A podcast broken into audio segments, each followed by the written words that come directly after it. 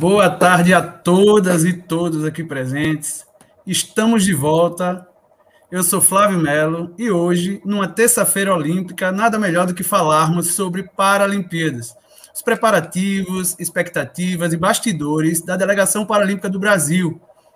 Tá chegando, minha gente, e o friozinho na barriga já está batendo. E a Sobama preparou algo bem legal nós, é, para isso, convidamos um grande amigo, um amigo de longa data, ex-presidente da Sobamo e atualmente diretor técnico do Comitê Paralímpico Brasileiro e chefe da Delegação Paralímpica Brasileira nas Paralimpíadas de Tóquio 2020, professor doutor Alberto Martins da Costa. É, professor, muito obrigado desde já né, pela tua por estar aqui. Sabemos o quanto que nesse momento é, as demandas aumentam, as preocupações e tantas coisas. Então, desde já agradeço realmente pela tua presença, por mais uma vez estar contribuindo com a Sobama.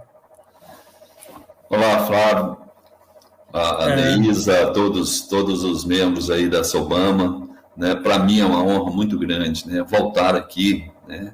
na Sobama e poder aí discutir um pouco mais né, sobre o esporte paralímpico, sobre os preparativos para Tóquio. Eu sei que não só os atletas, mas a comunidade de uma forma geral, né, é, os acadêmicos estão aí ansiosos assistindo à Olimpíada e aqueles que são aí né, é, aficionados ao esporte paralímpico, que gostam do esporte paralímpico, né, esperando aí o momento de torcer pelos nossos atletas na terra do sol nascente. Então, nós também, a cada dia que passa, a ansiedade aumenta cada vez mais, né, não só pelo jogo em si, não só pela a, o evento em si, mas principalmente né, pelo inesperado, em saber o que nós vamos encontrar. Estamos tendo aí algumas, é, algumas visões do que está ocorrendo no, no Olímpico, mas temos certeza que no Paralímpico é sempre diferente. A grande vantagem para nós é que nós temos um grande evento teste, né? A Olimpíada é um grande evento teste para nós, então vamos esperar que tudo corra bem na, na Paralimpíada. Mas para mim é uma alegria, uma satisfação né, uma honra muito grande poder estar aqui com vocês. Muito obrigado pelo convite. Dando sequência, hoje nós vamos contar com a presença né, e apoio para tornar, tornar esse momento mais inclusivo da Luana, nossa intérprete, e também do Danilo, nosso intérprete.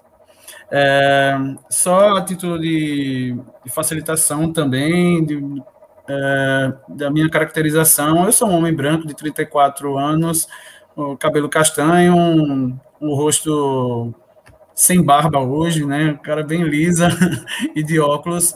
E eu tenho 1,82m, é basicamente isso, tá bom? Então eu vou passando a palavra aqui, agradeço a todos que estão presentes e espero que curtam esse momento que a Sobama está tentando proporcionar a todos. Neisa.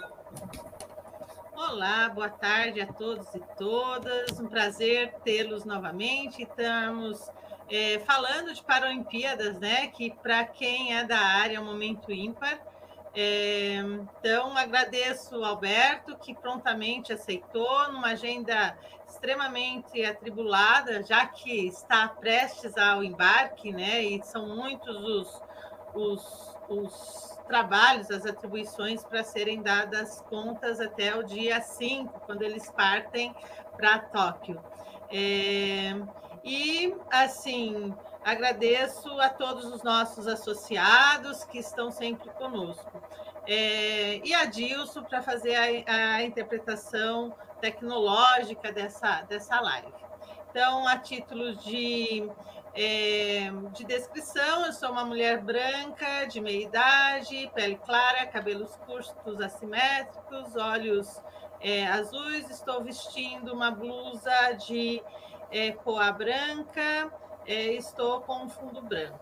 Então, vamos começar a nossa, nossa conversa, né? Então, é, a gente vai fazer uma, uma conversa de 30 minutos e deixaremos 15 minutos para as questões. Então, caso tenhamos já interessados é, de fazer suas, suas, seus questionamentos para o Alberto, podem postar no chat lá do YouTube que nós fazemos essa transposição. É, então, Alberto, Alberto, é, a gente está num momento pandêmico, né? Tóquio 20, 20 acabou sendo em 21.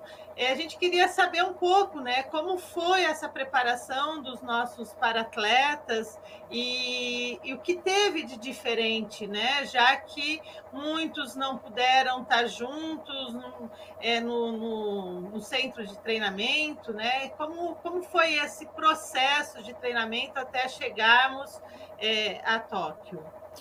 Bom, Neisa, na realidade foi um, um, momento de preparação bastante difícil, mas mais do que isso, foi desafiador, né? Porque no princípio da pandemia, em março, nós vivíamos não só a questão da pandemia, mas a incerteza do que iria ocorrer para frente se nós iríamos ter Paralimpíada, se não iríamos ter ou Olimpíada, ou se não, não teríamos, se seria adiada ou não adiada. Né? O Comitê Paralímpico Brasileiro, então, né, frente aos, aos riscos né, da pandemia, aos riscos da doença, né, pensou, em primeiro lugar, na, na integridade física, na vida, na saúde dos nossos atletas. Então, nós, em março mesmo, né, é, já tomamos a decisão, montamos um comitê de crise e tomamos a decisão de que nós deveríamos é, fechar as portas do CT, né, para evitar é, qualquer problema, já que nós também trabalhávamos com pessoas com deficiência e muitas delas com comorbidades que poderiam, poderiam trazer um risco maior à sua saúde é, e à sua vida. Então, resolvemos fechar o CT, mas ao mesmo tempo que a gente fechou o CT, nós também pensamos que não poderíamos simplesmente fechar as portas do centro de treinamento, mandar os atletas para casa e falar: olha, aguardem aí até a gente pensar o que, que vai fazer. Não. É, o Comitê Paralímpico ele se preocupou, ao fechar as suas portas, também é, pensar em como poderia estar junto com os atletas, porque nós sabíamos das questões não só física, técnica, é, fisiológica, mas principalmente também psicológica, de saúde mental. Essa era uma grande preocupação nossa, né? não só sobre o ponto de vista físico, mas também sobre o ponto de vista psicológico e emocional. Então, na época, inclusive, o, o, o nosso coordenador de ciência, o professor Ciro, a gente chamou, né, é, para que ele reunisse a nossa equipe é, multidisciplinar, eu costumo chamar até de transdisciplinar, né, que é um pouco diferente de multidisciplinar, e pedimos que fosse elaborado um programa de acompanhamento aos nossos atletas, que os nossos atletas sabíamos que iriam para casa e iriam continuar seus treinamentos na sua maneira, e nós pensávamos que não poderíamos deixar os atletas simplesmente abandonados à sua própria vontade, ao seu próprio bel prazer, fazer o treinamento que queria. Não.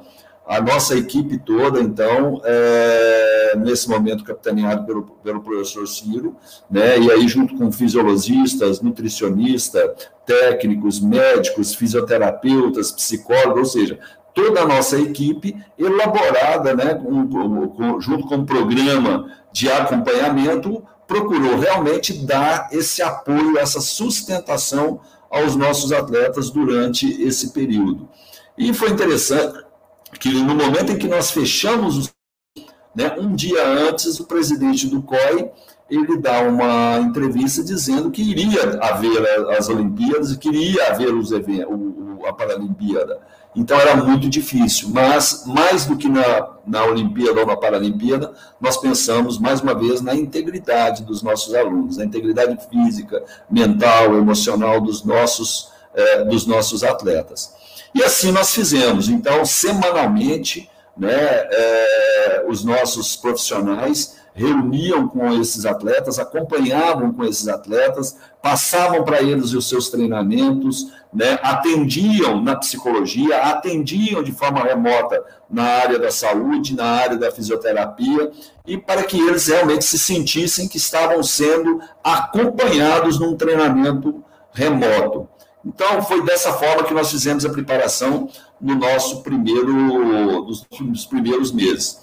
Em julho, o Comitê Paralímpico Brasileiro elaborou um programa ou um, um protocolo de segurança, um protocolo para que nós pudéssemos tentar aprovar esse protocolo junto às autoridades é, de saúde, as autoridades é, de vigilância sanitária de São Paulo, para que os atletas pudessem começar a voltar. E elaboramos um protocolo bastante rígido, né, para o CT e os atletas foram voltando a partir de julho, né, é, de forma bem reduzida, obedecendo um protocolo rígido e voltando aos poucos aos treinamentos aqui no CT.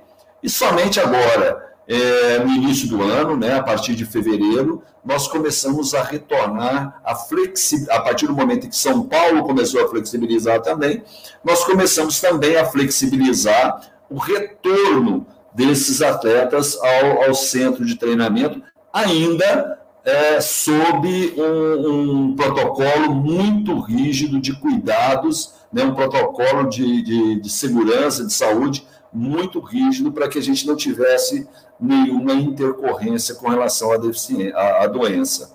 Né? E assim voltamos e começamos a nos preparar para a, a Paralimpíada. Então, essa foi de uma forma bem resumida, é, é a nossa preparação. E fizemos agora, há pouco em junho, a nossa seletiva e vimos que, adaptando periodização, adaptando treinamento, né, é, nós conseguimos com os, que os atletas chegassem bem próximo daquilo que nós é, imaginávamos que poderia chegar. Então, a gente está muito otimista né, que eles possam realmente fazer uma bela participação é, em Tóquio. Ia perguntar exatamente isso, como é, quais eram as expectativas, né? Então, um pouquinho mais, é, em termos de medalhas, quais são as, a, as expectativas da, do CPB, né? Quais, é, quais as, a, a, a meta que se pretende alcançar né, para essa edição dos Jogos Paralímpicos? Olha, na realidade, nós temos um cenário de 2020 e temos um cenário em 2021. A gente espera que a gente consiga atingir as metas que nós tínhamos para o cenário de 2020. O Comitê Paralímpico Brasileiro, né, o presidente Misael, ele, é, numa visão bem é, de planejamento futuro, né, é, elaborou, junto com toda a diretoria, um planejamento estratégico para dois ciclos, né, 2017 a 2024. Né? E nesse planejamento, a gente, lógico, foi elaborando os projetos e programas né, para que pudéssemos atingir essas metas.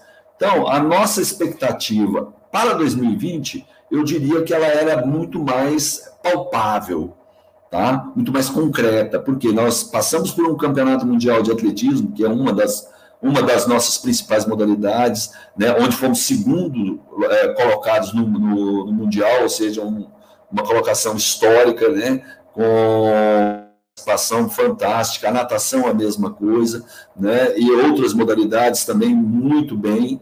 Então a gente tinha uma expectativa muito boa mas a gente trabalhou duro nessa reorganização de planejamento é, de treinamento, readequação de treinamento, periodização, para que a gente conseguisse atingir as, as metas que nós nos propusemos.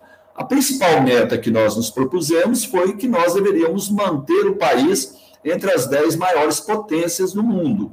Por quê? Nós sabemos que, estando entre as dez maiores potências, o que separa o sexto do sétimo, do quinto, do terceiro, é muitas vezes uma medalha, duas medalhas, né? Então, se você está na final, vamos pegar assim na natação lá, igual ontem, né? Se você está entre os oito, mesmo que esteja na raia oito, você pode ir lá e buscar uma, uma, uma terceira colocação, né? Ou uma, uma quinta colocação, etc. Então, a nossa é, nosso planejamento é que nós é, nos, mantenha, nos mantenha, mantenhamos nas dez é, maiores potências. Em número de medalhas, a gente é, não tem esse cálculo, até porque hoje é, esse cálculo ele é mais difícil, porque até 2020 nós tínhamos uma visão dos nossos adversários. Né? Hoje, depois desses quase dois anos, e com a realização de quase nenhum evento internacional, a gente perdeu um pouco essa, essa visão dos nossos adversários. Como estão os nossos adversários? Nós sabemos como nós estamos. Se eu olhar o ranking, eu sei que eu estou bem no ranking, mas nós temos que olhar os nossos adversários. Para isso, a gente tem também um trabalho muito interessante aqui no CPB, que é de inteligência esportiva, que é um setor que procura mapear não só os nossos atletas, como eles estão, mas como eles estão no cenário internacional, como estão os nossos adversários. Né? Mas com a, a, a, o número de eventos muito diminuído, né, e a gente não podendo participar, entrar nos países, etc., a gente perde um pouco essa noção. Mas nós estamos trabalhando aí com a nossa meta aí de 65 a 70 medalhas né, para, para Tóquio. E eu, assim, é, eu sou muito otimista e acho que os nossos atletas estão bem preparados dentro da, das condições que nós tivemos, que a pandemia é, nos propiciou, né? mas eu estou muito otimista para que nós possamos fazer aí uma, uma boa participação em Tóquio. Alberto, você estava falando de todos esses impactos né, causados pela, pela pandemia, e me veio à cabeça aqui, né?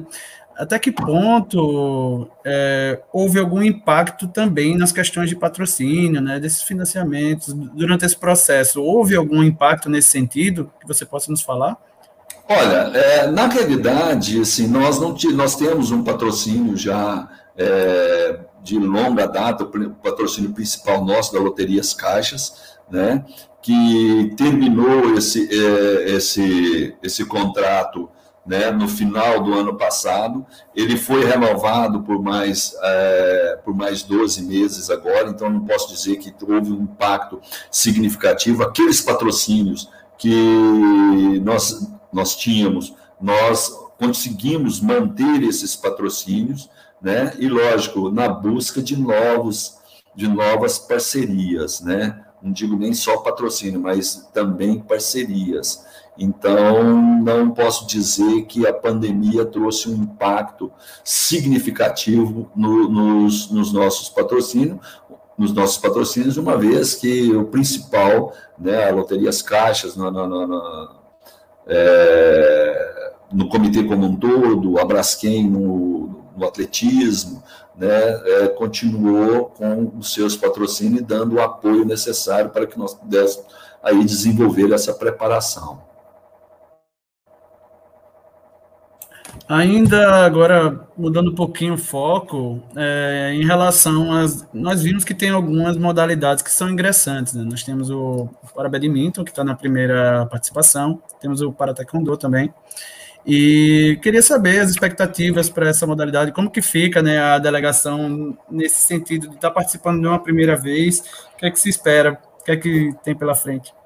Bom, com relação ao, ao, ao para taekwondo, nós, nós conseguimos aí é, qualificar três atletas, né? Três atletas de muito bom nível, né? Então a gente acredita realmente são né, que esses três atletas pro, possam sim trazer medalhas, apesar de ser uma modalidade estreante, né? Eu espero que a gente consiga fazer aí como está fazendo o surf, como fez aí é, é, o skate, né, medalhas novas, e a gente possa também né, seguir a mesma trilha né, dessas modalidades, e tanto o, o, o para badminton e também o para taekwondo possam trazer as medalhas. A gente trabalha com uma expectativa, o, para badminton, o Vitor, que é o único atleta que a gente qualificou né, para o badminton, ele está muito bem colocado no ranking internacional.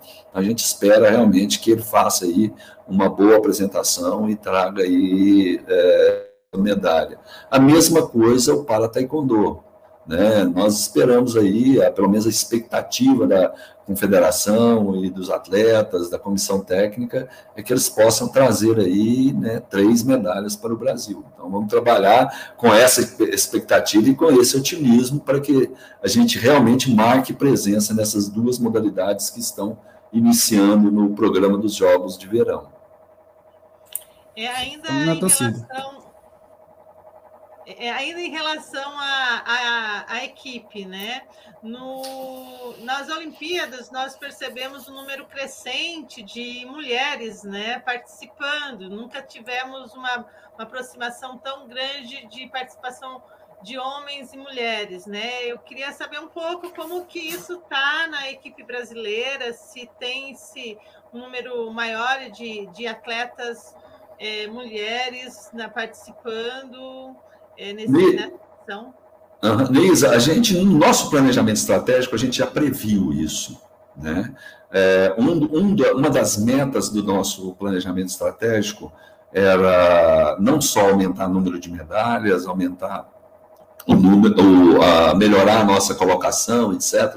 Mas, por exemplo, aumentar o número de mulheres na delegação brasileira. Isso já ocorreu já nos Jogos é, Pan-Americanos de Lima. A gente teve um, um, aumento significativo de mulheres na nossa delegação.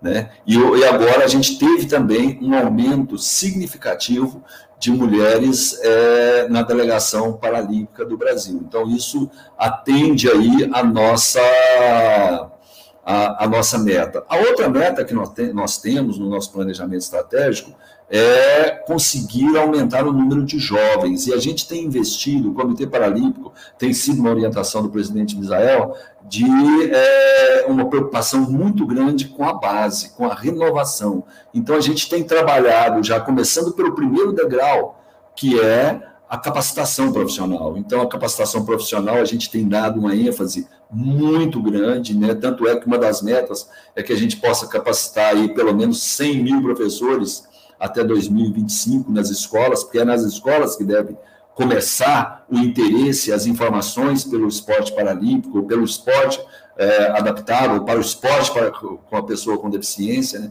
que a criança, na idade escolar, ela possa já ser apresentada ao esporte e não esperar com que ela seja adulta para ser apresentada, que ela pode fazer o esporte paralímpico. Uhum. Né? Então, essa é uma preocupação, aumentar o número de jovens. E, para isso, né, a gente tem também é, é, vários projetos e programas no comitê que levam a isso. Por exemplo, a Escolinha Paralímpica de Esporte aqui no CT, né, os centros de referência pelo Brasil, que nós programamos que até 2025 a gente tem aí, no mínimo, um centro de referência em cada estado do país, né, para que nós possamos descentralizar a oportunidade de acesso ao esporte, não só na iniciação esportiva, mas ao esporte de alto rendimento.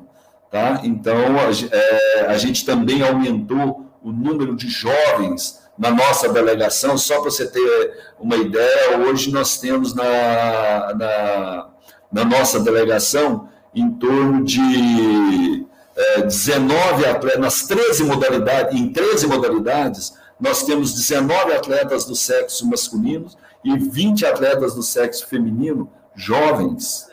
Então, isso é muito importante. Né? E em várias modalidades, das 20 modalidades que nós vamos, nós estamos com 13 modalidades com um número de jovens bastante significativo. Então, é, aumentamos o número de jovens. E uma outra meta é exatamente aumentar também o número de classes baixas, ou seja, de atletas com deficiência severa né? ou seja, oportunizando essas pessoas a praticarem esporte. Então, essa também é uma outra meta importante do Comitê Paralímpico Brasileiro. É, quando a gente fala da, da questão do jovem, né, é, nós não estamos pensando em Tóquio, nós estamos pensando já em Paris, em Los Angeles, né, e como diz o Misael muito, né, ele diz que em 2040 quer bater a China. Né? Para bater a China em 2040, nós precisamos sim que renovar a partir de já. Né? Então, é, exatamente. Então, é através desses projetos e programas que a gente procura aí, é, atingir essas metas é, estabelecidas pelo, pelo nosso planejamento estratégico. E nós que não somos, nós, Flávio, eu, Adilson, Danilo, que não somos do centro, né? Isso também acaba sendo bem importante, porque eh, tem-se oportunidade de que crianças, jovens e adultos dos diferentes estados brasileiros, em diferentes eh, cidades com tamanhos pequenos, né, tenham essa possibilidade, né? E aí, assim, é, você vê essa, essa distribuição regional na equipe também, né? É, considerando o que temos hoje? Vemos sim. Eu acho que há, há uma, uma distribuição, e eu acho que a gente tem trabalhado isso, os regionais têm ajudado muito, e agora nós, nós vamos partir por uma nova modalidade de eventos, que é de meetings, seriam competições mais curtas e com menos pessoas, e em mais lugares do Brasil, né, para que isso possa realmente fomentar a participação né, dessas pessoas pelo Brasil. Então, por exemplo, nós tínhamos quatro regionais, né, Hoje nós estamos programando a ter pelo menos 34 meetings pelo Brasil. Então, isso é uma forma de ser competições menores, menos onerosa para os clubes, mas que pode é, propiciar interior, a, né? exatamente a participação de mais, de mais pessoas. Então, é, e isso faz com que a gente aumente né, esse número de pessoas das várias partes do país nas delegações do Brasil.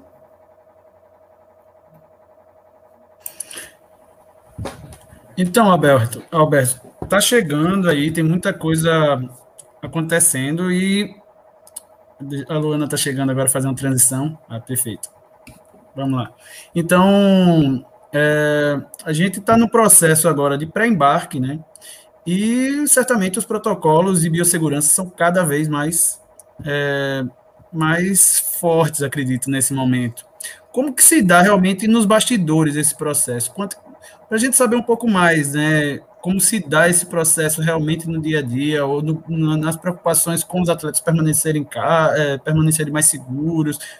Como que se dá isso realmente? Flávio, é, eu venho da academia, e como venho da academia, eu acredito na educação.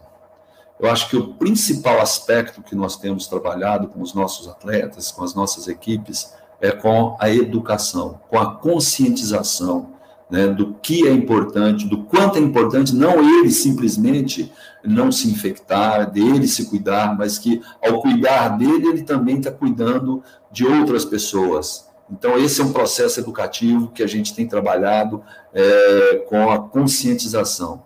Além disso, a gente continua mantendo um protocolo rígido de distanciamento social, de utilização de máscara, de higienização das mãos. E o, fator primordial que nós fizemos foi a vacinação. Então, por exemplo, nós estamos indo com 100% da delegação é, vacinada.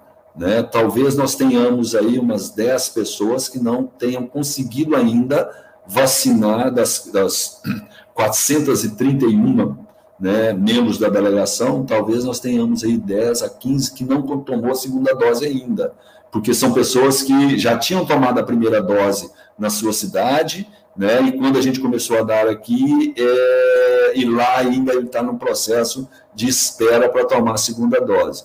Mas a nossa intenção seria realmente levar 100% de, é, da comissão, né, do, da, da, delegação é, imunizada. Então, isso já nos traz uma, uma certa tranquilidade, mas não um relaxamento.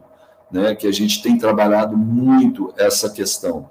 E, logicamente, independente da vacinação, a gente tem trabalhado muito com a nossa delegação das restrições impostas pelo próprio comitê organizador e pelo governo japonês, né? Que o, o processo lá, o protocolo está tão restritivo, né? Que nós temos aplicativos nos nossos celulares que você tem que diariamente colocar lá os seus dados, você faz testes todos os dias, né? E você realmente, ele acusa, inclusive, se você ficou por mais de 15 minutos é, numa distância menor do que dois metros com uma pessoa, então você não pode sair na rua. Então, realmente, o protocolo, e isso causa sanções. Se você desobedecer essas leis de segurança, você corre o risco de ser credenciado e repatriado, ou seja, mandado de volta do, dos jogos, né?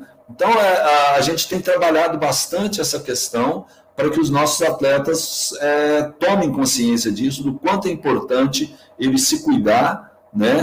Porque ele cuidando de si, ele cuida dos outros também. É, nós vamos parar um pouquinho nossa conversa, né? E vamos para as perguntas do chat. São 30 minutos de conversa. O Alberto tem um compromisso é, logo a seguir a nossa live, então é importante a gente cumprir o horário. Então, eu já vou adiantando que nós não conseguiremos dar conta de todas as perguntas, o chat do YouTube está fervendo de questões, então a gente vai selecionar algumas para esse momento. Então, uma das questões é da, de, da, do, do, de uma pessoa intitulada Vibrações Positivas, né? Saulo Oliveira pergunta: qual a mensagem que a ocorrência das Paralimpíadas Tóquio 2020 pode deixar para as pessoas com deficiência no Brasil e no mundo? Qual a mensagem, a, a mensagem que a ocorrência. É, olha, eu, eu acho que a, a, a realização dos Jogos Paralímpicos de Tóquio, da mesma forma que a, os Jogos Olímpicos, ele deixa uma mensagem de esperança, ele deixa uma mensagem que realmente, né, mesmo num momento tão difícil, né, onde tantas vidas foram perdidas, onde tantas sequelas foram deixadas, eu acho que deixa sim uma, uma mensagem é, de esperança, não só para as pessoas com deficiência, mas para o mundo como um todo. E eu espero realmente que quando terminar esses jogos, a gente realmente mostre, consiga mostrar ao mundo que mesmo numa diversidade como é uma pandemia, a gente consegue as coisas protegendo o semelhante, né? cuidando do seu semelhante, que é possível fazer isso. Então, para mim, é uma mensagem realmente de esperança, e ao mesmo tempo em que nós fazemos isso, é uma mensagem de que nós acreditamos que está melhorando, vai melhorar e nós vamos sair disso. Por isso eu digo que é uma, uma mensagem de esperança para um mundo melhor. É, eu penso que essa é uma das questões essenciais da, da, da, da, Olimpíada, né? A gente pensar que nós vamos retomar esse, esse mundo sem Covid, né? Que poderemos abraçar, nos aproximar, porque foi um ano muito difícil e, sem dúvida nenhuma, a realização mostra uma certa retomada, né? Não que as coisas continuem como era antes, né? Voltem a ser como era antes mas é Exatamente. isso. É... A gente